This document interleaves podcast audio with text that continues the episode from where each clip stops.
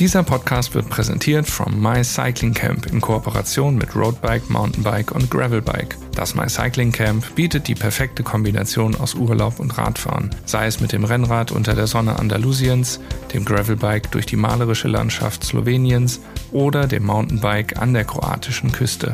2023 finden vier Camps mit tollen Ausfahrten, vielfältigen Workshops, jeder Menge Gleichgesinnter und genügend Zeit für Meer und Pool statt. Für alle Radfreunde oder die, die es noch werden wollen. Von 18 bis 80 Jahren, von Anfänger bis fortgeschritten. Für Frauen, die auf dem Rennrad lieber unter sich sind, findet auch ein spezielles Women-Only Camp statt. Alle Informationen zu den Camps findet ihr unter www.mycyclingcamp.com. Und jetzt viel Spaß mit dem Roadbike Podcast.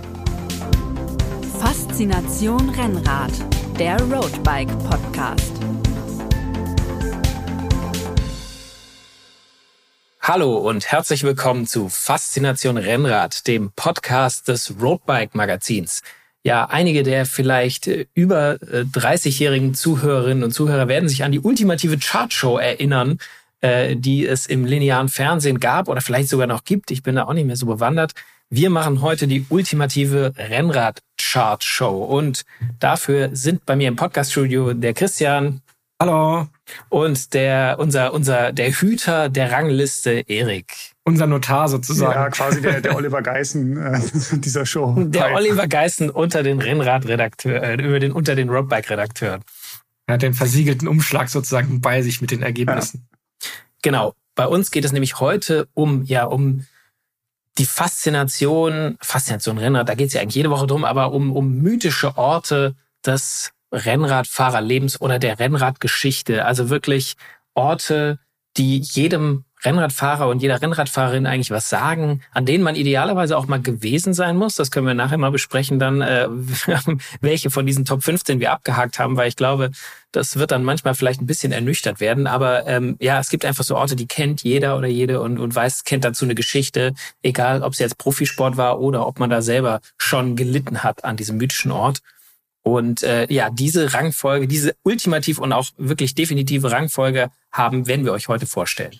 Und ich finde, du sprichst schon einen Punkt an, selber mal gelitten. Das ist ja das Schöne am Radsport und speziell am Rennradsport. Du kannst halt diese ganzen mythischen Orte, die den, den Sport ausmachen, die kannst du halt selber besuchen und du kannst die selber nacherleben. Das ist natürlich mit dem einen oder anderen Aufwand verbunden, speziell Reiseaufwand.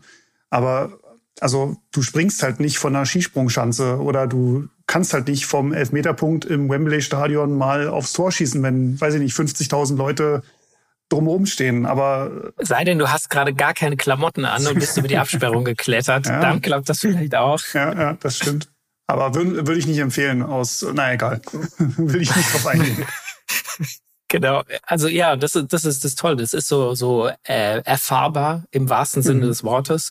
Und äh, ja, wir werden, glaube ich, also wenn ich jetzt mal meine eigene Einschätzung äh, dazu abgebe, werden da, glaube ich, sehr viele Orte dabei sein, an denen gelitten wird. Also mehr gelitten als genossen vielleicht, wobei das ja, haben wir schon oft besprochen hier, das hängt oft untrennbar miteinander zusammen. Mhm. Das Leiden und das Fließen. Typ 2 Spaß, wie wir es hatten. Ja, ja. Genau. Stimmt. Ja. Und bevor wir diese Top äh, 15 äh, bekannt geben und auch der Erik wird auch nochmal sagen, wie wir die hier höchst wissenschaftlich ermittelt haben. Repräsentativ ähm, vor allem, ähm, ja ja, müssen, müssen jetzt mal äh, Christian und ich Flagge bekennen oder die Hosen runterlassen oder wie man es auch immer sagt und äh, müssen jetzt selber sagen, was wir schätzen, was die Top 3 sind. Und ich, genau, weil wir beide kennen sie nicht. Also, also wir, nee, wir, wir haben zwar auch, ja, genau. Wir haben zwar auch ähm, unsere, unsere Favoriten abgegeben für diese Ermittlung, aber wir kennen nicht das endgültige Ergebnis. Und äh, da schicke ich jetzt einfach mal, Christian, dich ganz unverblümt ins Rennen. Sag du doch mal, welche deine wir, Top 3 ist. Soll ich mal mit meinen, meinen Top 3 anfangen? Mhm. Also, ähm, ja, ich glaube, die, ich vermute mal, dass sie wirklich ganz weit oben sind, ob es wirklich 1, 2, 3 sind, aber für mich ist auf Platz 3 der Col de Tourmalet. Klassisch so der erste Pyrenäen Tour de France Berg. Ich meine, wer da hochfährt ohne äh, Gänsehaut und äh, Schweißperlen auf der Stirn, der ist nicht zu helfen. Platz 2 ist für mich Alpe d'Huez sozusagen das nächste mythische. Ich meine, da kann auch jeder hochfahren, aber leider stehen halt nicht 10.000 bekloppte Holländer und besoffene Holländer in der Kurve. Das äh, muss ich dir dann kurz widersprechen, Erik. Ja, das, stimmt, das ja. macht ein bisschen das Reiz aus. Und Platz eins ist für mich äh, das Velodrom in Roubaix. Mhm. so als der, der Ort. Im, Im präzisen Detail wahrscheinlich noch die eiskalten oder angeblich eiskalten Duschen. In Wirklichkeit sind sie ja, glaube ich, gar nicht eiskalt. Mhm. Das ist ja so ein Mythos, der sich hält. Uli? Also da lagen wir, äh, Christian, lagen wir gar nicht so weit auseinander, aber dann doch, weil äh, ich habe hier auf meiner Liste den äh, Tourmalet als Platz drei durchgestrichen. Da habe ich mich nämlich nochmal umentschieden und habe dann den äh, Ventoux drauf genommen, weil ich dann, der ist zwar jetzt vielleicht, der hat nicht ganz viele so Profi-Allüren, aber halt dieser Berg in der äh, in der weiten Ebene, der da alleine steht und dieser kahle Gipfel und so, der hatte für mich noch was mythischeres, mystischeres als äh, der Tourmalet. Auf Platz zwei hatte ich auch einen Alpenanstieg, aber äh, das Stilfser Joch, also den Stelvio. Mhm. Einfach diese Serpentinen, die kennt jeder das Bild, wobei ich auch dann jetzt Alp d'Huez sagen muss, hm, ja, das kennt auch jeder und äh, das ist auch äh, sehr, sehr mythisch. Und Platz eins habe ich auch das Velodrom, äh, Velodrom von Roubaix genommen. Ähm, da würde ich aber fast so ein bisschen die ganze ein bisschen weiter fassen, die Gegend außenrum, also wo halt Paris-Roubaix stattfindet und diese Kopfsteinpflasterpassagen äh, gibt's ja auch mehrere, aber ja, Roubaix als auf Platz eins. Bin ich mal gespannt, ob wir damit richtig liegen. Ich auch. Also schon mal ich klatsche. Also die sind alle dabei in den Top 15, was ihr gerade genannt habt, aber habt ihr keine, Auswahl dabei. ähm, Vielleicht würde ich noch mal kurz, wie wir das ermittelt haben, weil da kann man sich ja. natürlich super drüber streiten, was ist jetzt der magischste Rennradort. Und ich glaube, jeder von uns, der da so drüber nachdenkt, wird feststellen, ah, verdammt, das sind ganz schön viele geile Orte, die man besuchen kann. Also wir haben quasi. Man hat ja auch immer was Persönliches, wo man vielleicht selber schon mal auch was erlebt genau, hat. Also genau. so spielt ja auch mit rein. Ja. Also wir haben quasi bei uns im Roadbike-Team, sprich unsere Redaktion, Redaktionsleitung, Fotofahrer, Fotofahrerinnen, ähm, Fotografen, Grafik, IT rumgefragt und halt gesagt, nennt eure, oder ich habe angefragt, nennt eure Top 5 Rennradorte. Und dann gab es quasi pro Nennung für den ersten Platz fünf Punkte, für den zweiten Platz vier, für den dritten drei und so weiter. Ähm, sodass wir quasi ein Ranking erstellen konnten. Bei Punktgleichstand ähm, entscheidet die Häufigkeit der Nennungen also ein Anstieg oder ein Ort, der häufiger genannt wurde, wird dann quasi äh, besser bewertet. Ähm, und wenn das immer noch gleich war, ähm, dann zählte quasi die höchste Einzelwertung. Ähm, genau. Und also wenn jemand den, den auf Platz eins hatte und äh, der andere äh, punktgleiche Ort aber nirgendwo auf Platz eins, sondern nur auf Platz zwei genau. und drei oder so lief, dann gewinnt der mit Platz eins. Genau, okay. genau. Ähm, ja, dann äh, Trommelwirbel. Trommelwirbel. Stellt euch hier einen Trommelwirbel vor. Brrr. Starten wir doch mal mit Platz, Platz Nummer 15. Platz Nummer 15. Äh, der Col de la Madone. Col de la Madone. Sehr schön. Sagt euch was, oder? War ich selber noch nicht. Wer war von euch? Ist schon mal nee. da hochgefahren? Auch, auch nee. nicht. Oha. Kann ich nicht mit dienen. Nee. Äh, war der bei einem von euch in den Top 5 dabei? Nee, auch nicht. Also ich habe hab in meinen Top 5 nur Sachen, die ich selber auch schon gefahren bin tatsächlich. Ah, äh, okay. Äh, das ist ja auch, also ich, ich hatte auch in den Top 5 Sachen, wo ich nie, noch nicht selber gefahren bin, aber äh, das ist natürlich äh, blöd, keiner da gewesen und keiner von uns in den Top 5 gehabt. Könnt ihr was, also wer weiß was zu diesem Berg? Ich bin tatsächlich vorbereitet. Ich habe mir hier schon mal den äh, auf äh, quäldich.de schon mal aufgemacht, den Col de la Madone. Äh, 927 Meter über dem Meer, liegt zwischen äh, ja, Monaco und der italienischen Grenze. Ähm, man kann von äh, Monton oder Monton wahrscheinlich wird der Ort ausgesprochen hochfahren. Ist eigentlich so der, die letzte kleine Stadt, bevor man über die Grenze nach Italien fährt. Ähm, galt lange so als der, der Trainingsberg der Profis. Also Lance Armstrong hat den, als er damals in Nizza gelebt hat, zu seinen aktiven Zeiten, hat er den ganz oft im Training genutzt und hat dort immer so seine mhm. Form für die Tour de France getestet. Er soll da wohl mal mit 490 Watt äh, hochgefahren sein in knapp 30 Minuten. Das ist äh, ordentlich. Gut, bei Lance Armstrong weiß man auch ein bisschen, woher es kam, aber genau. trotzdem erstaunliche Werte. Äh, von Monton aus sind es äh, 13 Kilometer, 910 Höhenmeter, was für die Kopfrechner 7 Prozent im Schnitt ausmacht. Ähm, ist schon ordentlich ist schon ordentlich, ist jetzt nicht so ein absolutes Monster. Also 900 Höhenmeter sind auf jeden Fall ordentlich und aber sieben Prozent ist sowas, was man ah, ja unter den Leuten, die die die jetzt nicht die schlechtesten Bergfahrer sind, würde man sagen, das ist eine gute, das kann man gut Rollerberg. Äh, durchtreten. Ja, mhm. vielleicht ein bisschen mehr als ein Rollerberg, aber also ich merke schon, äh, wie mir sieben Prozent dann, äh, wie es mir dann langsam den Spaß verdirbt. Aber ähm, alle, die so ein bisschen besser in den Bergen sind, die sagen sieben Prozent, ja, das kann man eigentlich gut, ganz gut treten. Ja.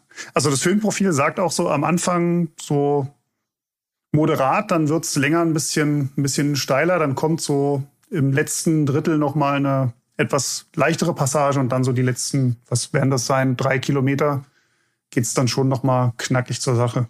Also ja, halbe Stunde, ich würde mal behaupten, ich brauche wahrscheinlich eine Stunde. Ungefähr, ja, so, so kann man kommt, rechnen. Kommt hin. Zwei Armstrongs, genau. Ein halber Armstrong.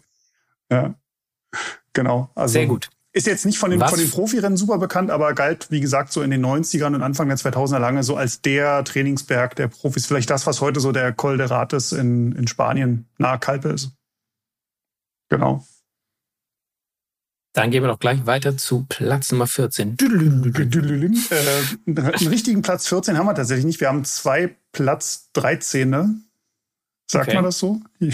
ja, erlauben wir jetzt einfach mal. Ähm, also tatsächlich punktgleich, nennungsgleich und im Einzelranking äh, gleich. Und zwar der Tourmalet und die Selleronda. Wow, so weit hinten. Ja. Also das überrascht mich jetzt schon. Irgendwie habe ich das Gefühl, die, die, die Zeitgenossen von damals, als der ins Tourprogramm genommen wurde, die sind irgendwie ausgestorben. der, der Thomas. Aber, ja. aber der, die noch ähm, mit Stahlgabel äh, ohne Gangwechsel auf Stahlrädern hochgewuchtet haben. Mhm. Mhm. Die gibt's nicht mehr. Bist du denn mal selber gefahren, Christian? Nee, Pyrenäen sind noch mein, mein großer weißer Fleck, bedauerlichsterweise. Äh, ja, steht Pyrenäen ganz oben halt auf der, der Liste, aber da ist halt das Hinkommen immer so schwierig. Und aber genau. Mein, wenn, wenn, wenn ich dann irgendwann mal Zeit, Lust und äh, hab, äh, vor allem Geld äh, und Zeit, äh, dann so die klassische Pyrenäenrunde vom Atlantik zum Mittelmeer, also mit den ganzen Pässen wäre schon, da wäre das, der, die Etappe über den Tourmalet, glaube ich, schon sehr, sehr dick angestrichen im Kalender. Mhm, mhm. Und da kann man ja auch wirklich dann einige echt äh, berühmte und wahrscheinlich auch einige weitere Orte aus den Top, aus unseren Top 15 abhaken, wenn man schon mal da ist. Ich wollte gerade sagen, da kann man ein bisschen was abarbeiten. Ja, aber die Alpen sind halt für uns aus äh, Deutschland, vor allem so aus Süddeutschland, einfach nochmal so ein bisschen schneller zu erreichen. Ja. Und da das äh, ist man schneller mal ein Wochenende oder halt im Urlaub oder äh, fährt da sowieso durch nach Italien und dann, ja, dann also ist man da natürlich auch schneller dabei. Der Tourmalet ist tatsächlich der einzige Pyrenäenanstieg in unseren Top 15. Also. Oha. Ja. Auch eine Überraschung. Hätte ich jetzt nicht gedacht. Liegt aber auch vielleicht daran, dass Distanz, ja. man das, ja, dass man selber da noch nicht so oft gewesen ist. Also ich habe es für den Sommer 2024 schon mal so mit Freunden auf der Longlist. ähm, aber es ist tatsächlich von Frankfurt fährst du 15 Stunden fast. Mit dem Auto ist das natürlich ein ganz schöner Ritt. Dann überlegst du halt, nimmst du irgendwie den Zug. Da hast, kannst aber nur begrenzt Gepäck und Rad ist dann immer so schwierig und Flugzeug mhm. äh, ist irgendwie auch nicht, auch nicht so cool. Mhm. Also es ist Aufwand und man muss da eigentlich fast schon zwei Wochen verbringen. Also eine Woche ist da fast schon Aufwand und Ertrag ist da, steht da fast in mhm. schlechtem Verhältnis.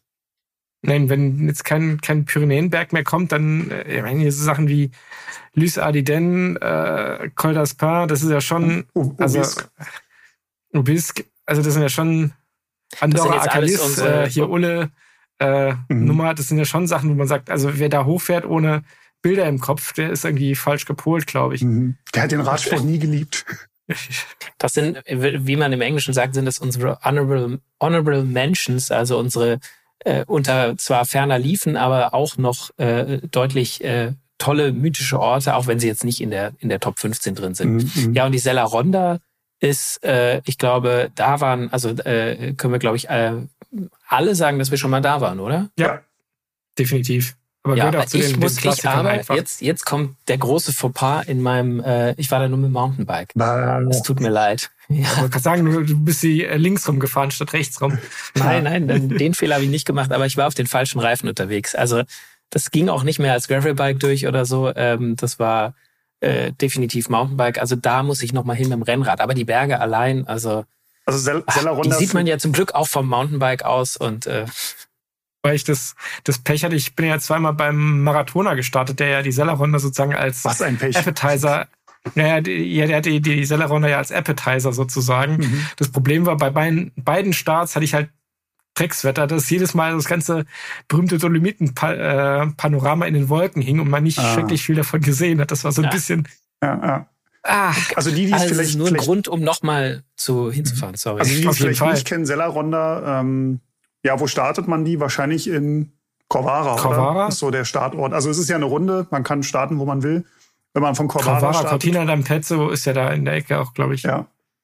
Äh, Corvara startest du quasi mit dem Campolongo Pass, dann das Podoi-Joch, das Sellerjoch und dann noch das Grödner Joch. Also du machst, Genau. ich glaube, 1800 Höhenmeter auf 56 Kilometern. Also das ist knackig, aber ist Kannst auch zweimal hintereinander fahren, wenn du Bock Kann hast. man machen. Man kann auch noch dann die, wie, wie, wie ich es gemacht habe, ich bin quasi Sella runtergefahren und habe dann noch äh, Jiao und äh, Valparola dran gehangen, also quasi den Marathoner einmal nachgefahren, außerhalb des Events. Und für die Sella-Ronda gibt es ja auch immer zweimal im Jahr den Sella-Ronda Bike Day, wo ähm, die Runde für Autos und Motorräder gesperrt ist. Und in diesem Jahr ist es am 10. Juni und am 16. September. Jeweils von 8.30 Uhr bis 16 Uhr. Also da kann man diese vier Pässe auf der Sella-Ronda autofrei genießen. Dafür sind natürlich ein paar mehr Radfahrer unterwegs. Ähm, aber ist ja auch ganz cool, mit vielen Gleichgesinnten fast schon so ein Event zu haben. Ich wollte gerade sagen, es ist eigentlich wie, wie das Event, nur ohne äh, Zeitnahme und äh, halt ohne Verpflegungsstationen wahrscheinlich, ähm, Mhm. aber dafür äh, auch ohne Startgeld. Also es ist ein, eine tolle Möglichkeit, da diese das echt tolle Panorama irgendwie autofrei zu genießen. Das ist in den Alpen auch schon was wert, weil das äh, hat man ja sonst nicht so oft. Ja, ja. ja, kommen wir zu Platz 12, oder? Auf jeden Fall. Da kommt einer meiner großen Favoriten, der Colle delle Finestre. Ähm, Ah. Was den so besonders macht, ähm, der ist quasi auf der einen Seite zur Hälfte geschottert. Also wenn man von, von Norden her kommt, ähm, der liegt ja quasi im, wie soll ich sagen, im Westen von Turin oder im Nordwesten von Turin, nahe der französischen Grenze. Und wenn man von Norden her kommt, ist er 18 Kilometer lang. Die ersten neun Kilometer sind sehr kleine, schmale Straße, aber kaum befahren, mit Haarnadeln durch den Wald. Und dann nach der Hälfte beginnt äh, quasi der, der Schotter bis oben. Die Abfahrt auf der anderen Seite ist dann wieder asphaltiert. Also es macht auf jeden Fall Sinn, ähm, ihn quasi nach Süden runterzufahren, weil auf dem Schotter runterfahren mit dem Rennrad, naja, 9% Gefälle im Schnitt ist jetzt Muss nicht, nicht so super geil. Kennt man, Aber ist das denn- die, die Giro-Fans kennen ihn natürlich. Ähm, Chris Froome hat dort 2018 seine berühmte 80 Kilometer Attacke ins rosa Trikot gestartet. Aber es ist Also schon so fein geschottet, dass man mit dem Rennrad hochkommt, oder? Man kommt richtig gut hoch mit dem Rennrad, ja. Ich musste tatsächlich in der letzten Kurve musste ich einmal ausklicken, weil da bin ich mal kurz um Vorderrad in Tiefsand gekommen. Und einmal. Äh, Nee, nee, du gerutscht. hattest bis beim Hinterrad weggerutscht, weil da so viel Druck drauf Ja. war. Einfach weil Ja, du so viel ja, ja, Power stimmt. hattest da jetzt, ganz Jetzt oben. erinnere ich mich. Ja, so, so war's. Genau sowas. Immerhin fast 2200 Meter hoch, also ähm, ist schon Auf, auf jeden Fall amtlich, ja. amtlich. Und man hat so ein bisschen, finde ich, was ich ganz geil fand, man hat so dieses Gefühl so der, der Anfänge des Radsports, weil äh, 1900, weiß ich nicht, 13, 15, 20 wurde ja auch auf Schotter quasi noch über die, über die Pässe gefahren. Hat ein bisschen Ja, was äh, hoch Nostalgisches. und runter vor allem. Also das äh, ja. Finde ich aber gut, dass du gleich die richtige, dass du die richtige ja, Fahrtrichtung äh, mit mitgibst, weil das ist äh, schon äh, nicht, dass man irgendwie vom Süden hochfährt und es in eine Runde einplant und dann sich da irgendwie rechts den Schotter runter Mhm. zittert sozusagen. Also das äh, muss muss nicht unbedingt sein. Ja. Sehr gut, dann sind wir ja schon fast bei der Top 10, aber erst Genau. kommt noch Platz 11. ja, direkt sind wir schon bei der Top 10, sind auch wieder zwei, zwei Orte am, auf quasi Punkt und Rang gleich, und zwar die Mauer von Gerardsbergen. Oh ja. Ähm, Sehr schön. Im Übrigen, äh, Bronchi, war das ja dein, dein Platz eins, als du, als du de deine Wertung eingereicht hast. Ähm, Ah, und der Monte Grappa, quasi der äh, Lieblingsanstieg von unserem Redaktionsleiter Alex. auch ein äh, sehr fotogener Anstieg auf jeden Fall. Ja.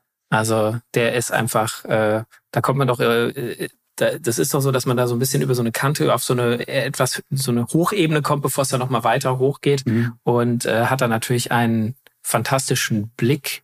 Ähm, das müsste doch dann, ja, man hat einen fantastischen Blick irgendwo rüber halt auf jeden Fall. Ich habe Angst hier in das Fettnäpfchen mit, meinen, mit meinem geografischen Halbwissen. Ich wollte Poebene sagen, Ja. habe mich aber nicht getraut. Also danke, Erik. Wenn es falsch ist, dann bitte alle E-Mails an äh, Erik Gutglück. Ja. Ähm, Vor allem, es gibt, glaube ich, äh, über 20 Möglichkeiten, auf den Monte Grappa zu fahren. Also das ist ja wirklich wie so ein, so ein Spinnennetz, äh, wenn man da alle Auffahrten sich mal raussucht. Also, ja, vor allem, der liegt ja auch so in diesem radsportlichen Mekka Norditaliens. Ich glaube, da sind im Umkreis, äh, keine Ahnung, alles, was im italienischen Radsport Rang und Namen hat, mhm. Ist da ja angesiedelt. Also von Campa über Basso, Pinarello, die sitzen ja alle da oben, so Venetien. Mhm. Ähm, also da hast du in einem relativ kleinen Umkreis relativ viele traditionsreiche Hersteller. Ja. Ist auch für die, also die so an der, an der Adria-Küste Urlaub machen, so oder in der Nähe von Venedig, kann, da kann man auch dann sich mal von der Familie vielleicht mal einen Tag loseisen und den Monte Grappa fahren. Unser Kollege Moritz hat es zum Beispiel letzten Sommer gemacht. Und äh, also und nicht um den abzuwerten, aber der ist auch wirklich so, der, der ist bewältigbar. Das ist nicht gleich so ein, so ein, so ein, so ein Alpenmonster, sage ich jetzt mal so, sondern der ist mhm. sicher hart und anspruchsvoll, aber ja, irgendwie in einer Art noch bewältigbar, dass man da, dass man da auch äh, quasi, wenn man sich nicht irgendwie auf die Höhe eingestellt hat oder, oder vorbereitet hat, kommt man da auch noch mit einigermaßen Anstand hoch und, und kann es sogar noch genießen, was ja auch ein bisschen mhm. dazu gehört. Sind aber tatsächlich, der Gipfel ist 1745 Meter über dem Meer und man startet meistens so von 150, 200. Also man macht schon 1500 Höhenmeter. Und es gibt eine Auffahrt, die hat 5,6 Prozent. Es gibt aber auch eine, die hat 9,1. Also man kann eigentlich okay, so, man je kann nach, je nach natürlich, kann man äh, sich geben. Ja. man kann sich richtig einschenken, ähm, aber man kann vielleicht auch, ja, wenn man, wenn man ein bisschen zahmers angehen will, dann äh, die etwas sanfter ansteigende Anfahrt nehmen. Ja, und die Mauer von Gerardsbergen. Ja, ich meine, das ist halt so ein legendär. Also das ist so die diese wer wer ein Herz für Frühjahrsklassiker hat, glaube ich, äh, der wenn es dann da hochgeht und ich meine, die hatten es ja mal eine Zeit lang nicht im Streckenplan. Erik, du bist da noch fitter drin als ich, ja, aber ich glaube in den letzten Jahren haben sie sie wieder mit reingenommen einfach aus. Von 2012 bis 2016 war sie gestrichen. Aber ich meine, die gehört einfach da rein, also weil weil da muss es halt dann sozusagen ehrlich zur Sache gehen, wer, die Flandern-Rundfahrt gewinnen will. Ich bin sie schon hochgefahren. Wie sieht es bei euch aus? Na, nee? leider, nee, nicht. leider, nicht. Und trotzdem bei dir auf Platz ich 1, weiß, Christian. Ja, ja ich meine, das ist, ist ja halt auch vielleicht ein, ein, ein Sehnsuchtsziel auf Platz 1 dann. Ja, wobei ich, ich, ich muss dann zugeben, ich habe irgendwie die Sorge, wenn ich dahin fahre und dann so im, im normalen äh, Alltag da hochfahre und mir denke, sorry, wenn er nicht ein paar bekloppte Holländer drumherum stehen und dann anfeuern, dass dann irgendwie der, der, der Mythos irgendwie so ein bisschen leidet.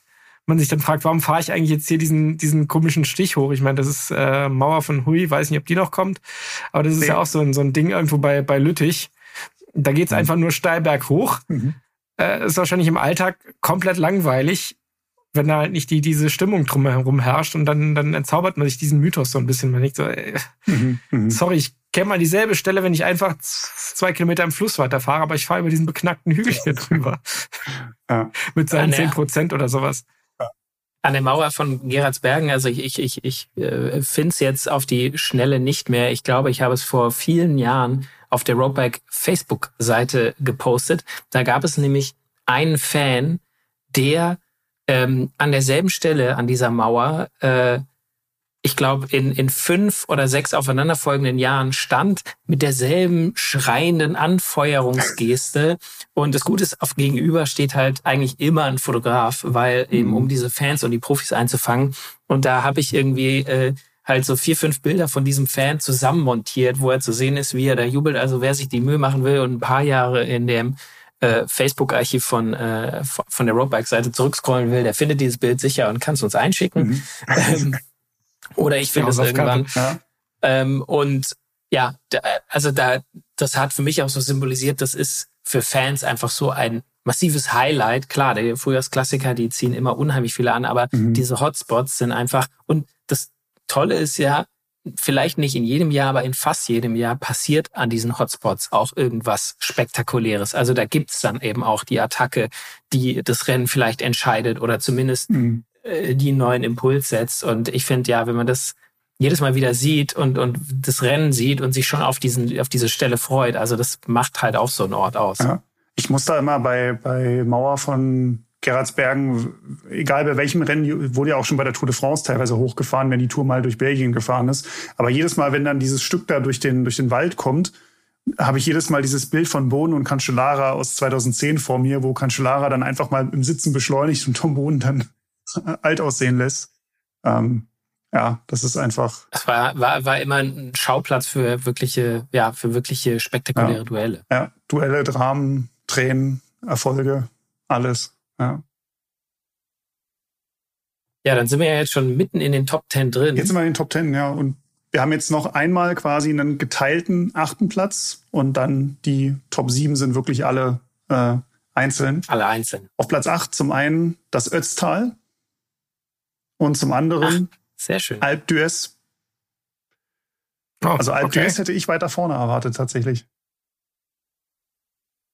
Ja, Alpe d'Huez ist ja immer so ein, so ein klassischer Tour de France Schauplatz, wo auch jetzt äh, bei der 2022 Edition auch sehr spektakulär Tom Pitcock die Etappe gewonnen hat mit Mhm. einer vorher fulminanten Abfahrt. Ich weiß gar nicht genau wo runter, aber wo er Vom, wirklich, vom Galibier. also da, da haben sich einem alle Zehennägel aufgerollt, wie der da runtergebrettert ist und noch außen überholt hat und was weiß ich. Ja. Ähm, und dann ja mit einer Attacke da äh, wirklich auch die Fans begeistert hat. Aber ja, auch da, auch so ein Ort, wo es eigentlich jedes Jahr irgendwas Spektakuläres ist und wie Christian schon gesagt hat vorhin, die Fans, also die machen halt einfach auch. Ja, wobei Ja, ich glaube, aus. ist in der Tat noch so eins. Das funktioniert fast noch ohne Fans, weil ja, ich weiß nicht, wie die Straße im Moment aussieht, aber die ist ja immer gepflastert mit den Schriftzügen und ich glaube, da Mhm. kommen dann auch die Bilder, also allein durch das, das körperliche Delirium kommen die Bilder alleine in den Kopf, äh, wie man da äh, sich vorstellt, im, jetzt im, im Spalier hochzufahren. Äh, dafür hat halt die, dieser Ort halt echt so viel Geschichte und man hat so viel Zeit, sich dann den, den Kopf zu machen, wenn man dann nicht in den Pantani äh, 48 Minuten hochfährt oder was waren es, 38? Äh, 37, ich glaube, der hätte ja. immer noch 37, hätte er immer noch den, den äh, nicht stornierten Streckenrekord. Ähm, also da hochzufahren ist, glaube ich, schon äh, ja einfach legendär und dann auch mit den, den Namen auf jeder einzelnen Kurve und ähm, ja, das ist schon Fun Fact, Alp d'Huez war mein erster Alpenanstieg, den ich jemals gefahren bin. Und ich habe halt einfach, ich bin unten um diese Kurve gekommen und dachte so, äh, es war so eine ganz komische Gefühlslage, weil ich dachte zum einen, geil Alp d'Huez und habe totale Gänsehaut bekommen, jetzt geht's los. Und andererseits war das so, das ist ja einfach nur eine breite Straße, die halt in diesen Wintersportort da hochführt. Also schön ist der Anstieg jetzt nicht, aber er lebt natürlich von dieser ganzen Geschichte. Und du hast gerade die Kurven schon angesprochen. Ich war in Kurve 13. Es war halt auch einfach brüllend heiß an dem Tag. Da musste ich mich wirklich mal auf die Mauer setzen, weil ich quasi mich einmal komplett leer gefahren habe. Und ich weiß noch bis heute, das ist die Kurve, wo der Name von Garen Thomas steht. Und wenn ich mal bei Günter Jauch, das ist jetzt eine andere RTL-Sendung, äh, auf, dem, auf dem Stuhl sitze und die Millionenfrage kommt, nach wem ist Kurve 13 benannt, dann habe ich den Jackpot geknackt. Das werde ich nie vergessen. Kurve 13, Hoffen- Garen Thomas. Hoffen wir mal, dass es, hoffen wir mal, dass es so kommt. Aber Ja. äh, ich glaube, da können wir für nichts garantieren, leider. Ja, aber ich meine auch, wenn man, wenn man so diese, diese Kurve der Holländer, ich meine, das ist ja, äh, ich meine, es gibt ja schon Diskussionen drüber, so Tour de France vor Ort gucken, äh, ist das wirklich sinnvoll? Ist das nicht langweilig, wenn man da, keine Ahnung, drei Stunden an der Strecke steht, dann rauschen die Fahrer vorbei und dann geht man heim und denkt sich so, wer hat jetzt eigentlich gewonnen, wer lag in Führung und wen habe ich eigentlich gesehen und guckt nach auf den Fotos, die man mit dem Handy gemacht Mhm. äh, hat, wer ist denn da eigentlich alles, ver- drauf? Alles verwischt. Mhm. Und man hat dieses Gefühl, so wenn man in Alp d'Huez steht, äh, da sind ja die ersten zwei, drei, vier Tage vorher und campen und machen Party und äh, gibt ja auch diverseste Videos, die man sich angucken kann, wie die sich da vorbereiten und, und feiern einfach Mhm. und denkst so, ich stehe an irgendeiner Straße, wie du sagst, irgendwie breit, jetzt nicht das Wahnsinns-Panorama irgendwie und, und machen da zwei Tage lang Festival-Party irgendwie. Mhm. Und das ist, glaube ich, schon irgendwie ganz geil. Mhm. Also ich war noch nicht da bei, beim Tourstart, aber das ist, glaube ich, schon ein ganz besonderes Erlebnis. Einfach nochmal Tour gucken, nochmal ganz anders. Und ich glaube, der Name Alp d'Huez funktioniert auch bei Leuten, die mit dem Radsport gar nichts zu tun haben. Also wenn du auf der, Leute, auf der Straße Leute fragst, äh, was sagt der Alp d'Huez? Ja, das ist doch Tour de France. So, also das ist ja ein Ort, der über den Radsport noch hinaus seine, seine Magie irgendwo äh, entfaltet. Beim Ötztal Und wahrscheinlich im weniger. Gegensatz, genau, im Gegensatz dazu das Ötztal, ja, da gibt's auch äh, Profi-Geschichten, die mit dem Ötztal zu, zu tun haben. Aber ich glaube, wer, wenn, wenn man jemandem irgendwie ja Sölden sagt äh, oder, oder Ötztal, dann Mhm. denken alle zuerst mal ja an den Ötztaler Radmarathon. Skiweltcup.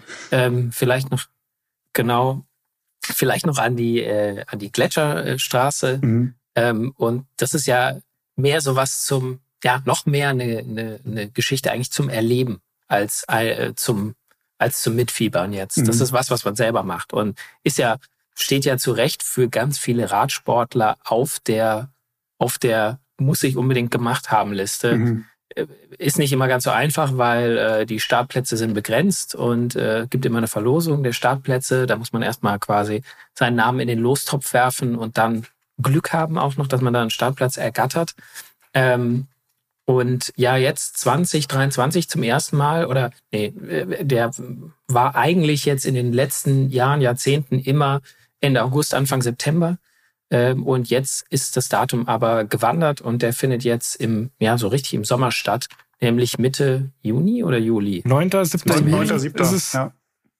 7. 9. 9. 7. Danke. 7. Also, 9. 7. ähm, also, ja, also im, im Juli statt ähm, wird sich, äh, ist natürlich jetzt ein bisschen früher, muss man sich ein bisschen knackiger auf, drauf vorbereiten vielleicht, aber ist vielleicht dann auch ein bisschen äh, wetterfester und man hat größere Chancen, nicht im Regen zu stehen, wenn man da äh, am Start Oder ist. zumindest ist der Regen wärmer. Warmer Regen. Ja, genau. Ja. Der Regen ist nicht so kalt, genau. Ja, ähm, Platz sieben haben wir jetzt, finden, also eine ziemliche Überraschung, hätte ich jetzt gar nicht mit Rennradfahren assoziiert, aber ist größer als ich dachte, die Insel Elba. Und zwar wurde das Oha. von unserer äh, Fotofahrerin Lara und ihrem ähm, Freund Jakob wurde das eingereicht. Die haben sich doch abgesprochen. Wahrscheinlich. Wollte ich auch gerade sagen. Ja, klar, die haben. Ja. Aber tatsächlich, ich habe mal recherchiert, der Giro d'Italia 1993 wurde auf Elba gestartet. Okay, schön. Ich kannte Auf das jeden nur, Fall, dass äh, Napoleon da verbannt wurde. Äh, aber Kurzfristig. Ich wollte gerade sagen, also ich, ich war mal auf Elba, aber ohne Rad. ja. Ähm, ist auf jeden Fall eine tolle Insel. Ähm, aber wenn jetzt zwei Leute in unserem elitären hier äh, Kriterien, äh, äh, in unserem elitären Kreis da das nennen als eine schöne Rennradinsel, dann scheint es ja eigentlich auch, also vielleicht ist das jetzt der Hinweis an alle da draußen, hey, überlegt euch doch mal, nach Elba zu gehen und, äh, und zwar mit dem Rad, Mhm. weil die zwei, äh, die das genannt haben, die sind auf jeden Fall sehr viel auf dem Rad unterwegs und waren schon an vielen schönen Orten Mhm. ähm, und wissen auch, also die, die können das sehr gut einschätzen, was eine, was eine gute, was eine gute Rennradstrecke ist. Also deswegen vielleicht mal ausprobieren. Ja. Ähm, Platz 6, ein Berg, den wir alle drei schon gefahren sind und der eigentlich, finde ich, auch fast noch weiter nach oben gehört, der Silvio. Stilfser Joch. Ja, hatte ich auf Platz zwei jetzt schon geschätzt, also noch, noch weiter oben. Mhm. Deswegen bin ich mal gespannt, was da jetzt noch kommt. Ähm, ich muss ja, da muss ich gleich mal jetzt wieder auch eine Beichte loswerden. Ich bin den, das Stilfser Joch ja noch nie von der schönen Seite hochgefahren. Also von Norden Ich her, von, zwei oder von drei- Prag. genau. Mhm. Äh, genau. Ich bin es zwei oder dreimal äh, runtergefahren auf der Seite Mhm. äh, im Rahmen eines Radmarathons und äh, bin quasi von der Bormio-Seite Mhm. äh, nee, äh, ja, äh, hochgefahren und ähm, Mhm. ich meine, diese Serpentinen runterzufahren, auch sehr schön. Der Asphalt ist leider oder war damals nicht so wirklich gut in Schuss. Ähm, deswegen war es immer ein bisschen holprig, aber du hast natürlich vor der Abfahrt diesen, ja, den klassischen Blick äh, runter und mit den ganzen Serpentinen vor deiner Nase. Mhm. Äh, das ist natürlich auch ein Genuss, wenn du weißt, da darf ich jetzt runter, runterschießen. Mhm. Da, sogar mit Felgenbremsen bin ich das runtergefahren. So lang ist schon Yes, das, und es hat das funktioniert. ist so wahnsinnig. Ja, ja. Okay. Nee, also ich hatte, muss ich sagen, ich hatte das Stifts, äh, Stiftsjoch beim, bei der Otrud Stelvio, äh, wo ich dann sozusagen das Stiftsjoch in, in allen Varianten, also einmal von Bormio hoch über Umbrein, dann runter übers Münstertal und dann von Prat wieder rauf Mhm. und halt dann nochmal das, äh, ein Einzelzeitfahren am letzten Tag von Bormio hoch, die bis zum, also dann ganz nach oben. Gibt aber auch leichtere Zeitverstrecken, oder? Ja, ich meine, das war am letzten Tag, ich meine, das war schon irgendwie, war ganz cool. Ich meine, Zeitfahren, ja, ich meine, bei, bei Hobbyathleten Mhm. ist halt die, die Ankommen. du konntest da schön von der, der, der, ja, die hatten echt so diese schöne Rampe aufgebaut, so wie beim, beim Zeitfahren und, und irgendwie alle Minute oder alle zwei Minuten durfte dann der nächste auf die Strecke gehen. Das war schon irgendwie ganz cool. Aber ich meine, letztendlich bist du hochgefahren wie bei jedem Radmarathon auch, weil Mhm. ich meine, auch da bröselt es sich ja auf. In, da gibt's ja kein Feld in dem Sinne mehr, sondern einfach eine endlose Kette an anderen Radfahrern, mit denen man da hochfährt. Den einen überholt man, der andere überholt einen selber wiederum. Also das ist schon, Da kämpft es jeder so ein bisschen für sich alleine. Mhm. Ja, aber ich finde allein, wenn du von, von Prat hochkommst und, und fährst dann erstmal dieses Tal hoch und dann irgendwann geht's dann diese erste Rechtskurve, ich glaube, das ist Kurve 21? 48. 48, ja. sorry, 21, ich bin zu schnell. Du hast jetzt noch ein äh, ja. Ja, genau, äh, genau. Und dann hast du so Kurve 48 und denkst so, okay, da kommen jetzt noch ein paar. Mhm. Das ist schon irgendwie, ja, du hast immer so, so, so diese Unterabschnitte irgendwo. Dann kommst du an einem mhm. Wasserfall vorbei und siehst dann irgendwo so oben in der Wand so die letzten Serpentinen und dann oben diese, dieser, dieser Kirmes da mit, mit Würstelbude und was weiß ich was und Motorradfahrern. Das Einzige, was mich stört, was ich auch wirklich immer wieder nervt und ärgert, ist halt, dass du selten allein bist und sehr, sehr viel Verkehr hast mhm. mitunter. Ich meine, gerade bergunter, du hast sehr viele Autos, du hast sehr viele Radfahrer. Ich habe es mir mal vorgenommen, das mal wirklich morgens in aller Herrgottsfrühe zu machen. Da hatten wir auch, glaube ich, schon mal eine Geschichte zu, dass du morgens irgendwie mit, mit Sonnenaufgang oben auf dem Stifter Joch auf, mhm. aufschlägst. Und ich glaube, das ist dann richtig geil. Ja. Da bin ich dann bei mythischer Ort schon, schon sehr, sehr nah dran. Da, da habe ich noch einen Tipp für dich. Vorne. Halt dir mal den 2. September dieses Jahr frei. Da ist nämlich der Stelvio autofrei. Ah. Also da kann man den Stelvio ähm, genießen. Dann wahrscheinlich auch wieder mit vielen, vielen Radfahrern. Ich bin's 2021 bin ich diesen Stelvio Bike Day, ähm, habe ich den genutzt und das war berghoch schon echt wie ein, wie ein Radmarathon. Also Radfahrer, wohin du gucken kannst. Und wenn du dann natürlich runterfährst, musst du natürlich immer aufpassen, weil du hast natürlich äh, auch mal fünf Radfahrer, die sich gerade alle berghoch gegenseitig überholen und dann willst du noch irgendwie da bergunter schießen. Äh, ist eine andere Art von Verkehr, aber finde ich, ist irgendwie ja. ein bisschen Man ist unter, ja, unter besser sich. zu handeln ja. als, als, als noch, wenn er noch Autos und Oldtimer und Motorradfahrer dazwischen sind. Mhm. Ähm, ich, und Wohnwagen. Ja, damals auch mit dem ja, ja, Wohnwagen, Wohnmobile. Ich bin ja auch mal, als ich da in, in, in Bormio bei diesem, bei der Haute Route war, ich musste dann auf dem Rückweg dann mit, mit dem Auto dieses Schiffs ja auch hochfahren, weil das ist der Nachteil von Bormio als, als Etappenort, dass man einmal da drüber muss. Das ist auch mit dem Auto kein Spaß. Also, mhm. Mhm. Kommen wir zu Platz 5, oder? Gehen wir in die Top 5 rein. Echt? Ja, ähm, jetzt, ja, ja, ja, jetzt, jetzt, jetzt, jetzt, jetzt langsam ins Eingemachte. Platz 5 war, war mein, war mein persönlicher Platz 1 und zwar die Tremola hoch zum Gotthardpass. Und zwar in der Schweiz. Wir befinden uns in der Schweiz und man fährt quasi von Süden, vom Tessin, also dem italienischen Teil, hoch in den, in den, oder nach Norden in den deutschsprachigen Teil Richtung Andermatt und muss dafür über den Gotthardpass und da kann man die alte Tremola fahren. Das ist quasi diese hat, haben viele bestimmt schon mal gesehen, diese, diese Kopfsteinpflasterstraße. Das ist jetzt kein Kopfsteinpflaster ja. wie, in, wie in Nordfrankreich oder in Belgien. Das ist eher so äh, deutsche Fußgängerzone. Eher feines. Ja. ja. Also ist es trotzdem ein bisschen, ein bisschen nervig. Ähm, vor allem, wenn man, also ich bin bei der Tour des Swiss Challenge gefahren und bin vorher schon den Oberalp und den Lugmania Pass gefahren und die Anfahrt dann zum zum Gotthard, die zieht sich durchs Tal schon mal so 30, 40 Kilometer immer so ganz leicht ansteigend und dann noch dieses Kopfsteinpflaster. Also ich fand's total geil und habe aber gesagt, ich musste eigentlich noch mal hin, weil ich so grau war, dass ich es eigentlich gar nicht gebührend genießen konnte. Aber Hast du die Hoffnung, also dass du beim nächsten Mal nicht so grau bist? Ja, beim nächsten Mal fahre ich mit dem Auto oder mit dem Zug unten bis zum und fahre dann wirklich die Tremola als erstes. Aber auch unser Redaktionsleiter Alex hat den ähm, ganz weit vorne äh, gerankt, weil war tatsächlich auch sein erster Pass. Er hat nur meines Wissens nach damals den Fehler gemacht, er ist quasi von Norden her gekommen und musste dann nach Süden runter. Und das ist natürlich auf dem Kopfsteinpflaster auch ein bisschen zitterig und holprig. Also eher von Süden ja, hoch also und nach Norden runter.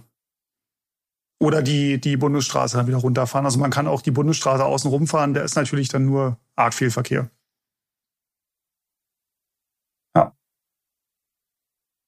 Ähm, Platz 4, der Col du Galibier. Ach. Ach. Ach. Ach. Brunki, warum, warum, du bist ja nicht äh, an, an, deinem Stöhnen, an deinem Stöhnen äh, höre ich raus. Du bist da schon mal hochgefahren und es war toll, schlimm, wie auch immer. Ja, ich bin hochgefahren, äh, die klassische Seite von Saint-Jean-de-Maurienne über den Telegraph, hm, dann das, Valois das und dann genau das Doppel. Ich meine, das ist ja eigentlich ja ein Klassiker. Hm. Ähm, und also ich weiß, dass der Telegraph, der hat mir sehr gut getaugt. Der Galibier hinten raus ist schon hart, aber äh, also wenn man irgendwie ein Herz für Tour de France und, und magische Tour-Etappen hat, dann ist der Galibier natürlich schon irgendwie so ein, so ein, ein sehr mythischer Berg, wo man eigentlich mal hochgefahren sein muss. Ich meine, Und das Schönste finde ich da im, wo wir jetzt gerade vom Stürze auch noch kommen, oben am Galibier ist halt ein Parkplatz und ein Schild. Also da ist halt dann echt nix und vor allem da wird es dann relativ frisch, wenn man da oben steht mhm. und wartet auf äh, Mitfahrer, die unsäglich langsam sind. Äh, Angeber. Ja, und ich weiß nicht, das ist, ich muss ja dann, dann habe ich auch beim Galibier immer mein, mein luxemburgisches Radsportherz und muss an die, die Schleckattacke denken, die, der ah. da echt sein, das Herz in, in beide Hände genommen hat und ist, glaube ich, schon am, am vorherigen Pass losgefahren. Äh, und dann, was war es, 2011? Ja.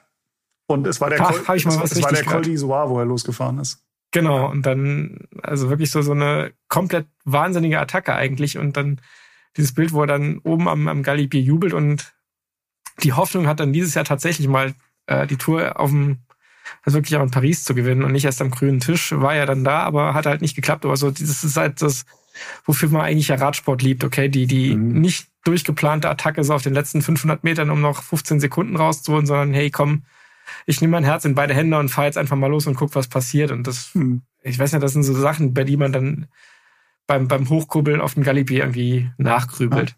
Ich habe vor ein paar Jahren einen Rennradurlaub in Briançon gemacht, was ja quasi am südlichen Fuß des Galibier liegt. Also du fährst ja dann erst auf den Col de Lotare hoch und dann biegst du oben rechts ab und nimmst diese letzten neun Kilometer noch bis zur, bis zur Passhöhe. Dann sind wir auf der anderen Seite runter bis Valois und sind dann, haben dort Mittag gegessen, haben umgedreht und sind quasi wieder zurückgefahren, die gleiche Strecke. Jetzt wäre meine Frage, ich habe den Telegraph ja dann quasi ausgelassen von der Nordseite. Kann ich dann sagen, ich bin den Galibier von beiden Seiten gefahren oder, oder nicht? Muss, muss man den Telegraph eigentlich mit dazu nehmen, von Norden her? Ja, du, du sparst ja halt schon, ich weiß nicht, wie viel Höhenmeter hat der Telegraph? Ich glaube auch 800, 900. Ja, ja könnte sein, ja. Aber das ist schon, also vor allem, also meiner Meinung nach fuhr der sich damals, und da war ich nicht so wirklich gut in Form, fuhr sich echt gut. Also der relativ gleichmäßig durch den Wald hoch, bis du da in diesem Telegraph vor irgendwie ankommst. Und das fand ich jetzt nicht übermäßig strapaziös. Also das finde ich, gehört eigentlich schon dazu, weil es halt einen nennenswerten Teil der Höhenmeter von den Galibier ist 2,7 irgendwas hoch, glaube ich, der Gipfel, richtig? Ah, 2600. Irgendeine 7 kommt drin vor. Moment. Ich bin perfekt vorbereitet. 2645. Oh, nicht mal eine 7 drin. Egal. 7. Äh, nee, aber ich würde den Telegraph auf jeden Fall immer mitnehmen. Ja. Als ich den Galibier dann von also ich sage immer, dass ich den von Norden her gefahren bin und basta. Äh, da stand groß und fett auf der Straße Ulle. Und dann dachte ich so, okay, ist, das wird doch wohl nicht noch aus Ulles Zeiten sein. Ähm, ich, ich, glaube, der, der wirkt noch etwas nach der Ulle und ich glaube, ja. da, da werden, äh, werden Leute schon einfach an dem Berg nostalgisch und ja. müssen es dann nochmal noch mal neu pinseln vielleicht. Er hatte ja am Galibier 1998 seinen Hungerast, der ihn dann das gelbe Trikot gekostet hat. Das war der Tag, als Marco Pantani es dann übernommen hat und äh, die Tour dann auch gewonnen hat in dem Jahr. Also der Ulle hatte dort einen, einen, einen ganz schlechten Moment 1998. Auch ein Schicksalsberg, ja. Ja, ein Schicksalsberg. Einige. Ja. Ähm, Platz drei Jetzt kommen wir schon in die Medaille. Jetzt kommen wir aufs Podium. Ähm, mhm. Es war eigentlich, also es gibt viele Orte an diesem Ort, wo man sein kann. Ich habe es mal jetzt zu diesem Ort zusammengefasst und zwar Mallorca. Ach. Also wir hatten Sacalobra wurde genannt, äh, Cap de Formentor, ähm, der Marktplatz von Petra.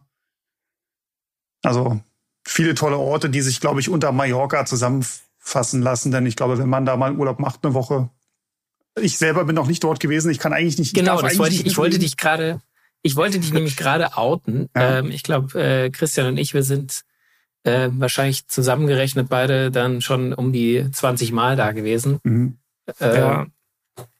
Es ist äh, mit meinem mit meinem grünen und Herz irgendwie mit, und möglichst wenig zu fliegen, ist es äh, leider nicht mehr so irgendwie gut zu vereinbaren.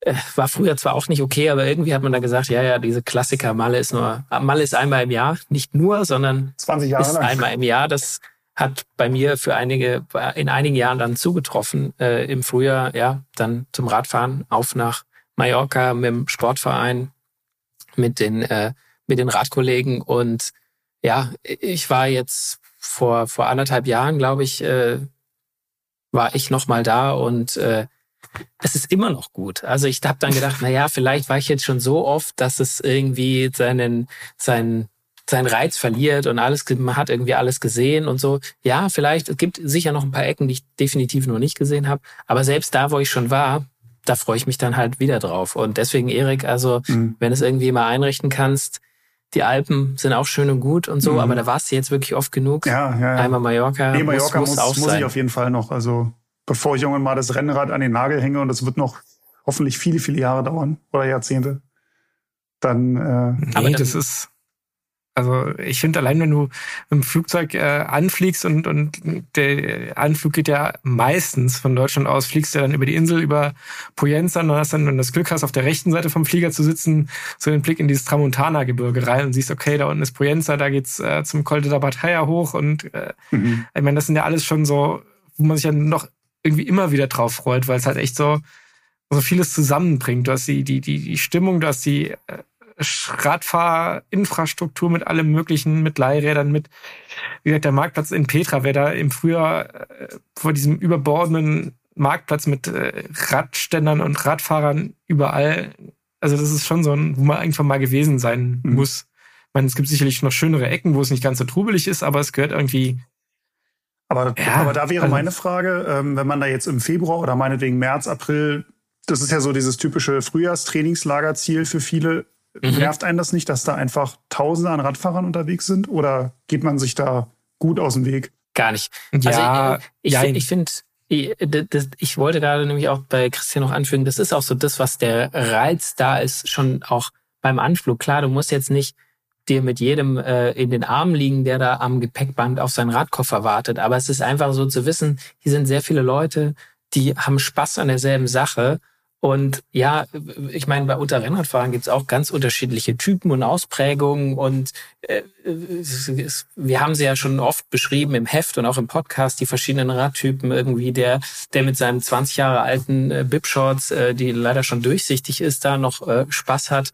Und der andere, der halt da durchgestylt von die Socken irgendwie mit dem Lineal anzieht aber trotzdem hat man mit denen ja schon was gemeinsam und mhm. auch einfach, also ich, ich bin da jetzt, äh, als ich das letzte Mal da war, war ich mit einem Bekannten, der auch Spanisch spricht, unterwegs und da sind wir halt auch mal mit Spaniern, also äh, von Mallorca oder welche vom Festland, die da waren zum Radfahren ins Gespräch gekommen. Und das war für mich nochmal ein Augenöffner. Es sind nicht nur die Deutschen mhm. und die Engländer oder so, die da zum Radfahren hinkommen, sondern es sind auch die Einheimischen. Also da ist schon was dran, dass man da mhm. toll Radfahren kann. Und ähm, ich fand es immer, ich fand es eigentlich in der Regel immer immer sehr angenehm, so viele Leute zu treffen und einfach auch mal, ja, mit, mit Leuten, mit denen man sonst nicht so ins Gespräch kommt, einfach mal ein bisschen zu quatschen übers, weil du hast halt immer ein Thema. Mhm. Und mhm. insofern, und über, überlaufen ist es an wenigen Stellen. Klar, oben an der Tanke, ja. beim Kloster, in Sakalobra vielleicht und in Petra. Ähm, aber das sind auch so, es ist nicht so, dass man dann anstehen müsste, um einen Kaffee zu bekommen, sondern dann okay. sind halt,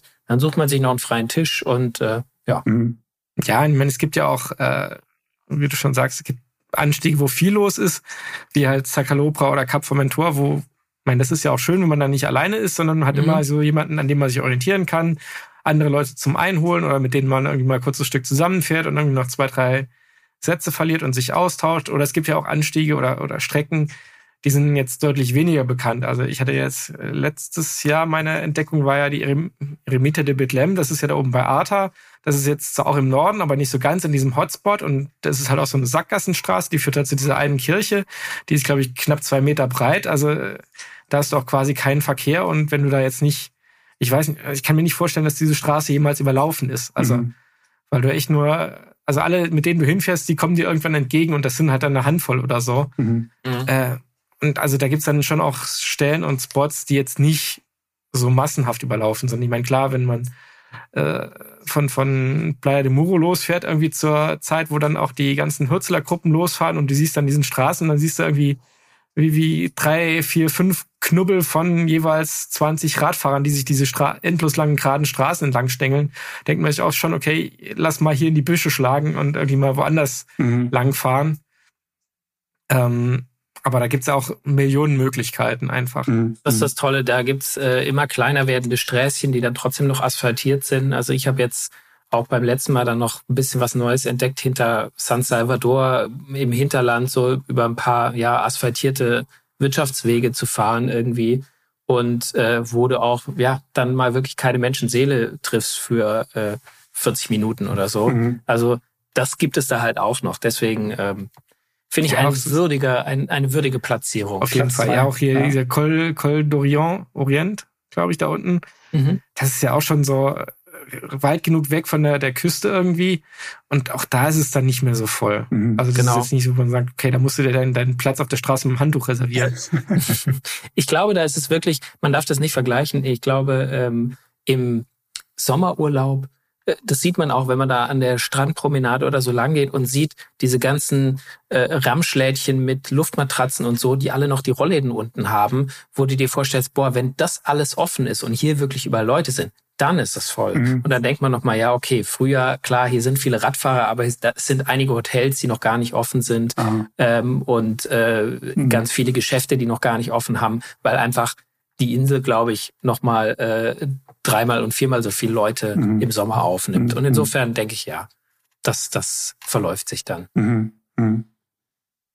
Ja, wie gesagt, also steht bei mir auf jeden Fall noch auf der To-Do-List. Ähm, aber geht mir wie dir, Holi, so das, das grüne Herz sagt dann irgendwie, hm, muss es sein oder Muss man jetzt nicht unbedingt für, doch für eine Woche irgendwo hinfliegen. Ja. Ja. Ja, ja. Ähm, Dann geh einfach gleich vier Wochen, dann lohnt sich das auch. Das stimmt natürlich, ja, hast recht. Von dort gleich arbeiten am besten. Ha. Ähm, wir kommen zu Platz zwei. Äh, auch eher so eine Zusammenfassung von Spots. Und ich glaube, ihr ahnt schon, worauf es hinausläuft, das Kopfsteinpflaster bei Paris-Roubaix. Also da zählt natürlich auch das Velodrom dazu. Also es wurde, der Wald von Ahrenberg wurde genannt, Carrefour de Labre wurde genannt, ähm, das Velodrom wurde genannt. Ich wäre, ich wäre sogar, ähm, ohne jetzt äh, wirklich Ra Radpuristen gegen mich aufzubringen, wäre ich da sogar bereit, da teilweise Frühjahrsklassiker mit reinzunehmen, wo das Kopfsteinpflaster, also wo das Kopfsteinpflaster vielleicht gar nicht so eine große Rolle spielt, aber die auch in diesem, ja, in dieser Gegend äh, Nordfrankreich, Belgien stattfinden, wo einfach die Begeisterung auch so groß ist Mhm. fürs Radfahren und ähm, was finde ich auch nochmal, ja, zu diesem Mythos beiträgt. Mhm, mhm. Ja, ich finde dieses, dieses Kopfsteinpflaster ist halt echt so, also das Paradebeispiel eines Mythos. Ich meine, das ist so mein, mein Angstgegner. Ich meine, Erik, du hast es ja schon gemacht. Mhm. Ich denke mal drüber nach, warum macht man das? Weil, äh, ja, also Berge kann ich ja verstehen. Da, wenn, wenn, wenn es halt nicht gut geht, dann fährt man langsam. Auf Kopfsteinpflaster hast du nicht mal mehr diese Möglichkeit, sondern dann musst du halt drüber. Ja. Egal Da wie, da kannst du nicht, okay, ich mach langsam, dann, dann ist nicht ganz so schlimm oder ich schalte noch, montiere mir noch ein größeres Ritzel und dann geht's irgendwie, dass du irgendwie hochkommst. Kopfsteinpflaster, Mhm. das ist, ob du schnell drüber fährst oder langsam, das ist langsam noch schlimmer als schnell. Ja, besser schnell. Und schnell ja. muss dann, ja, und, und, und dazu kommt noch, wenn du halt dann quer guckst, dann, dann haut sich halt auch noch auf die Fresse, Mhm. weil dir dein Vorderrad verkantet oder irgendein Drecksschlagloch irgendwie hängen bleibt zwischen zwei Kopfsteinpflaster.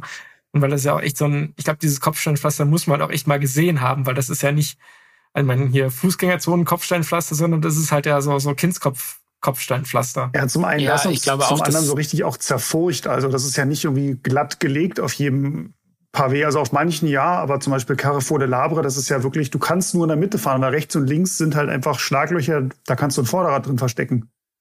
Äh, also und unser, also ist- äh, ich bin's vor z- anderthalb Jahren mit einem Freund zusammengefahren, haben wir auch eine Reportage im Heft gehabt. Ähm, und wir sind den Wald von Ahrenberg als erstes gefahren. Und ich habe das auch äh, mit der GoPro noch gefilmt. Ich hatte mir die GoPro quasi um den, um den Oberkörper gemacht. Und wir haben uns das Video dann hinterher natürlich immer angeguckt und dann auch Freunden gezeigt und unseren Frauen und alles. Und die Frau von meinem äh, Freund sagte dann so zu ihm, äh, ihr wisst schon, dass da rechts daneben ein Sandstreifen ist, wo man super mit dem Rad fahren kann. Und wir haben gesagt, nein, um Gottes Willen, natürlich musst du übers Pflaster fahren. Das ist ein Frevel. Ich wollte gerade sagen, sonst wirst du gleich, sonst musst du dein Rad dann am Ende vom, vom, vom Segment musst du dein Rad abgeben, wenn du da, wenn du daneben dran fährst. Ja, da gelten die UCI-Regeln, äh, die dürfen ja auch nicht äh, neben der Strecke Neben fahren, sondern die Radweg, müssen ja. Da wird abgegittert, Die müssen- ja, das stimmt. Ja, und ich meine auch, das, das Velodrom von Roubaix ist ja auch so einer der, der Orte, glaube ich, wo wer auch immer da gewinnt, äh, schon durchaus ergriffen ist von den, Mhm. Äh, von dem Moment jetzt einfach. Ja, total. Ich glaube, das lässt den, das lässt, also so hat man das Gefühl bei, bei, bei jeder Austragung des Rennens, das lässt eigentlich, das lässt die wenigsten kalt. Also Mhm. ich glaube, da kannst du nicht irgendwie cool und kalkuliert dann deinen Sieg genießen, sondern ich glaube, da fällt schon der ganze Staub und der Sch- Schlamm und ein Pflasterstein aus der Hose und fällt die Last von dir ab. Und wenn dann schon bei der, bei der Anfahrt durch den Ort von Roubaix Jean-Claude Leclerc referiert, welcher von den beiden Spitzenreitern jetzt die größere Bahnraderfahrung hat und gleich den Sprint gewinnen wird. ja, Was ja dann äh, vielleicht auch am Ende gar nicht äh, immer so richtig ist. Also ja, da ja, ja, sind ja auch schon Überraschungen passiert. definitiv. Ja. Aber ja, dieses ganze, diese, das Mythos Kopfsteinpflaster, ja, nicht umsonst nennt man es ein Mythos. Es hat, es hat, da, da sind so, passieren so viele Geschichten. Und ich glaube, was, was Christian auch gesagt hat, ich, man muss es, es steht auch ganz, oder nicht ganz oben, aber steht auf jeden Fall noch auf meiner Liste, aber man muss es erlebt haben. Ja. Weil man kann sich auch im Fernsehen nicht vorstellen, wie katastrophal diese, in Anführungszeichen, diese Straßen sind Mhm. und, und, und wie, wie groß diese Löcher sind, durch die man da eigentlich mit einem Rennradreifen durch soll. Ähm, früher noch auf 23ern, wie das Mhm. funktioniert haben soll, möchte ich mir gar nicht vorstellen. Mit Stahlgabel. Aber ja, da, ja, Ja, ich finde auch einfach, dass diese Rennen, die haben ja einen ganz eigenen Charakter. Also das Paris-Roubaix ist halt nicht so wie, okay, es gibt eine Fluchtgruppe, das Hauptfeld äh, kontrolliert den Abstand und kurz vor Ziel wird halt der Abstand verringert und dann, dann gibt's den Massensprint, sondern das ist ja echt so ein äh, von Anfang an knallhartes Ausscheidungsfahren. Mhm. Fahren. Wer da nicht im von Anfang an vorne dabei ist und, und die richtigen Beine und den richtigen Moment zum Attackieren, wer einmal hinten raus ist, der ist halt raus. Also es ist halt dann vorbei und das finde ich halt macht den, den Charakter von diesem Rennen auch so spannend einfach. Ja. Ja, und äh, gerade fiel der Begriff Straße. Es sind halt teilweise wirklich, also teilweise sind es Straßen, die quasi von einem Ort rüber zum anderen führen, aber manchmal sind es auch wirklich einfach nur quasi, äh, ich nenne es mal Untergrundbefestigungen für die Bauern, damit sie mit ihrem Sch- Mähdrescher quasi den Acker äh, bestellen können. Also Ja, Pevel und zum Beispiel ist so ein Abschnitt. Du kommst nachher, wenn du da rauskommst, bist du mitten auf einer, ich nenne es jetzt mal Bundesstraße. Ich weiß nicht, wie jetzt der französische De Departementstraße wahrscheinlich äh, ist der richtige Begriff. Also dieser Weg führt eigentlich nirgendwo hin, außer dass der Bauer halt da irgendwie besser an sein Feld rankommt. Und entsprechend ist dann auch der Zustand von der, in Anführungszeichen, Straße. mhm. und, und äh, gut genug anscheinend für Radrennen. Ja, Also, für die Radfahrer wird's wohl reichen. Ja. So, jetzt großer Trommelwirbel. Danke, dass alle so lange dabei geblieben sind und uns Ja. zuhören, weil jetzt kommt es der ultimative und unumstößliche Platz Nummer eins. So, unumstößlich. Platz eins. Was, was ist noch offen? Was, welcher fehlt euch noch? Ja, ich, ich habe gerade ein bisschen überlegt. Ich, also ich meine, es gibt sicher Den irgendeinen Berg, hatten der wir noch mir... nicht, oder? Ja, Hm? Den Mont Ventoux hatten wir noch fünf nicht. Punkte für noch auf deine Liste. Yes! Wahnsinn. Tagessieg. Mont Ventoux. Das hätte ich jetzt äh, fast nicht, äh, hätte ich fast nicht gedacht. Ich habe ihn ja auf Platz äh, drei geschätzt und dachte schon, naja, ist ein bisschen hoch, hatte ja vorher da den Tourmalet stehen. Mhm. Aber Platz eins, nicht schlecht. Aber jetzt dann, Erik, stimmt das? Ist das Platz eins? Weil du bist, glaube ich, als äh, einziger von uns hochgefahren. Nee, nee, ah, Ich habe ihn auch Du hast ihn schon. auch schon? okay, aber- aber Erik ist zuletzt hochgefahren. Und er ist dreimal hochgefahren. Er ist ja in dem Club der Verrückten. Ich bin im Club Stimmt. der Bekloppten. Ich bin offiziell zertifiziert, ja, dass ich einen Dachschaden habe. Zertifizierter Bekloppter, Ja. Gott sei Dank. ja, also es ist halt einfach so, ich glaube auch so neben Alpe d'Huez der Berg, den man irgendwie mit dem, mit dem Radsport assoziiert. Also dieser, dieser Turm da oben, diese, diese Mondlandschaft, ähm, da, da muss man einfach mal gewesen sein als Radfahrer. Deswegen bin ich auch mit ein paar Freunden letzten Sommer da dahin gefahren in die Provence, haben da ein paar Tage verbracht und haben halt auch uns dieser Challenge gestellt. Und wir sind mit dem Auto Einmal hochfahren nicht, nicht schwer genug ist. Bitte? Einmal hochfahren ist nicht schwer Ja, genug, einmal, dreimal einmal kann hochfahren. jeder. Einmal ist kein Mal. Einmal ist kein Mann. Ja. Was ich wirklich beeindruckend fand, wir sind den zwei Tage vorher angereist und ähm, sind mit dem Auto von Norden her irgendwann über so eine Kuppe gekommen und haben dann den Mont Ventoux vor uns gesehen. Und der sieht von Norden her einfach so krass hoch und steil aus, dass ich so gesagt habe, ach du Scheiße, wie soll ich da denn dreimal hochkommen? Der sieht dann, wenn du in Bedouin bist, von, also wo wir auch übernachtet haben und was auch unsere erste Auffahrt war, sieht er schon wieder gar nicht mehr so bedrohlich aus, weil die, die Hänge da so ein bisschen sanfter sind. Aber nach Norden hin ist der, puh. Und es gibt ja drei, drei Straßen, die hinaufführen, von Bedouin, von Malocène und von Soult. Ähm, Bedouin und Malocène ungefähr gleich lang, gleich steil, mit um die acht Prozent im Schnitt, achteinhalb. Die, die treffen sich ja dann auch irgendwann. Nee, die, die, die treffen sich erst oben. Ah, nee, Quatsch. Genau. Ah. Du kannst aber Chalet noch von, Renard kommt die von Soult rein. von Soult, da triffst du dich am Chalet Renard mit der Bedouin-Auffahrt. Genau. Die ist noch ein bisschen länger, die ist dafür aber nicht so steil, weil der Mittelteil immer nur so zwei, drei Prozent hat ganz lange. Also deswegen haben wir den auch zum Schluss gemacht, weil wenn man dann schon irgendwann über Kreuz guckt, kann man den noch ganz gut, ganz gut hochrollen. Nee, aber ich glaube, das ist, was die, die Faszination ausmacht, dass der Berg so einsam in dieser Landschaft steht, mit dieser weißen Kuppe, mit diesem Schotterstück. Also, Mhm. man, dem nähert man sich und man sieht den halt dann im Umlei Umkreis irgendwie schon die ganze Zeit. Und ja, ich meine, der, der trieft ja auch vor Radsportgeschichte in, in diversesten Varianten. Und Mhm. auch da hat man beim Hochfahren genug Zeit drüber nachzudenken, äh, was man sich hier eigentlich antut. Und ich meine, gerade so dann der Teil nach dem, also erst geht's ja durch den Wald relativ steil, äh, meistens relativ heiß. Und nach dem Chalet Renard kommst du ja irgendwann auf diese ja schon sehr legendäre Mondlandschaft raus mit diesen äh, hohen Rot-Weiß, glaube ich, sind oder Gelb-Schwarz. Diese, die, siehst du mal, ich kann mich nicht mal mehr an die Farben von diesen Schnee Schneestangen, ja, Schutz- gelb, schwarz-gelb sind die. Schneestangen Ja. äh, erinnern. Ja, Schwarz-Gelb wird bei mir ausgeblendet. Ähm, Ah, ja. Hat, hat aber andere Gründe. Das hat andere Gründe.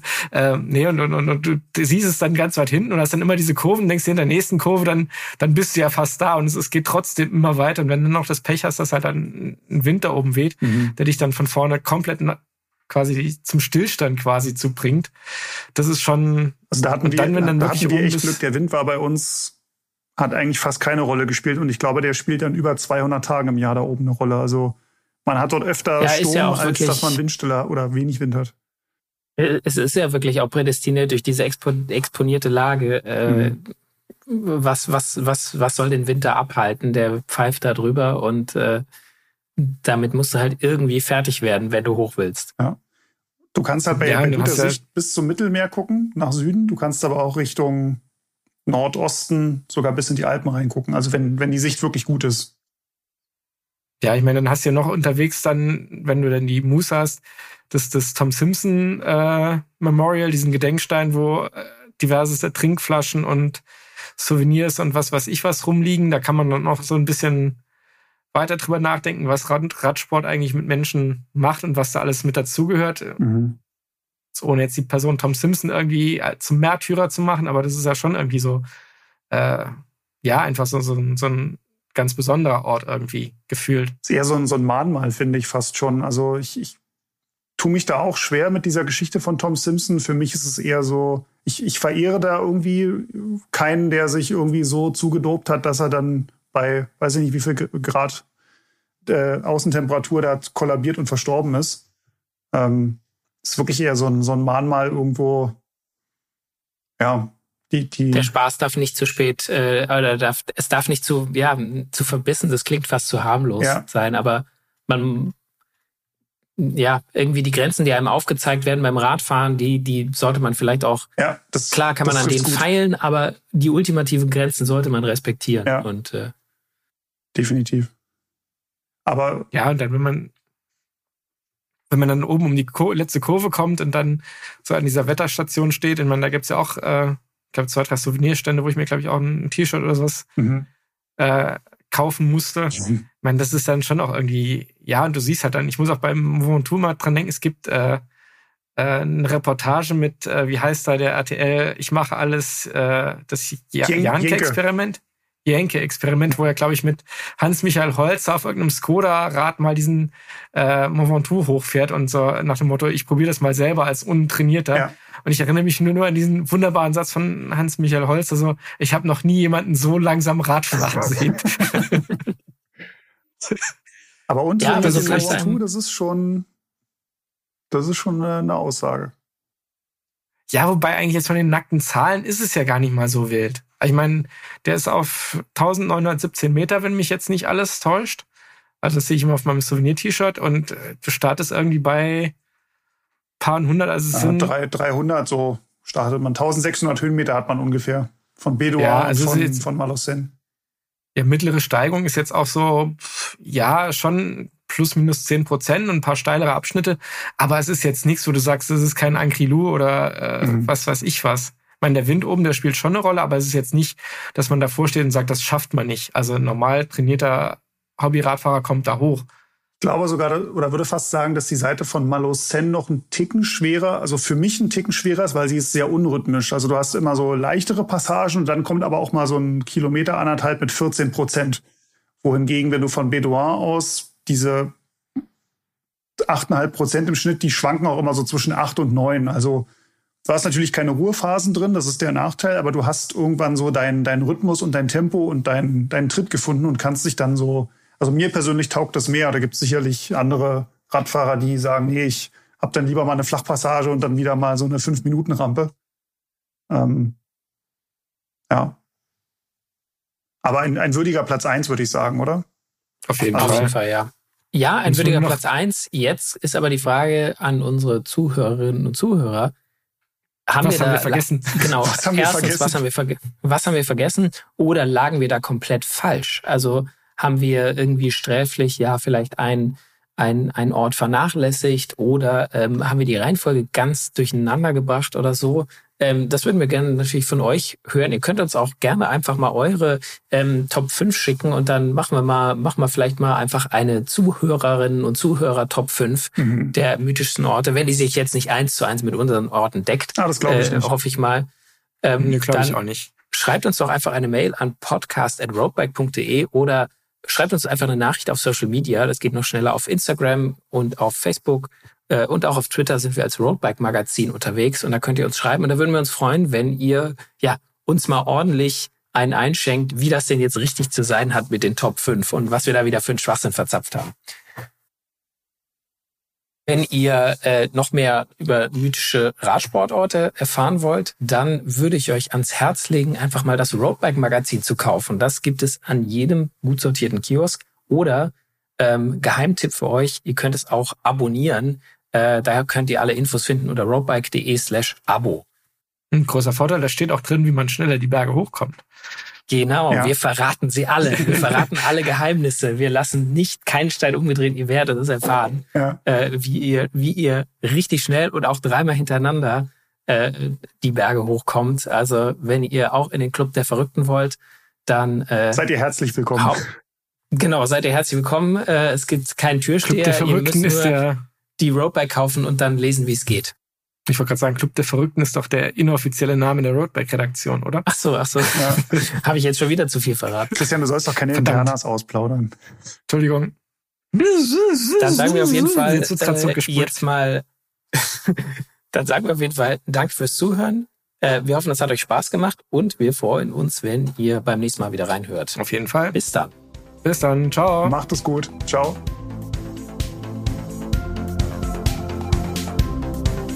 Faszination Rennrad, der Roadbike Podcast.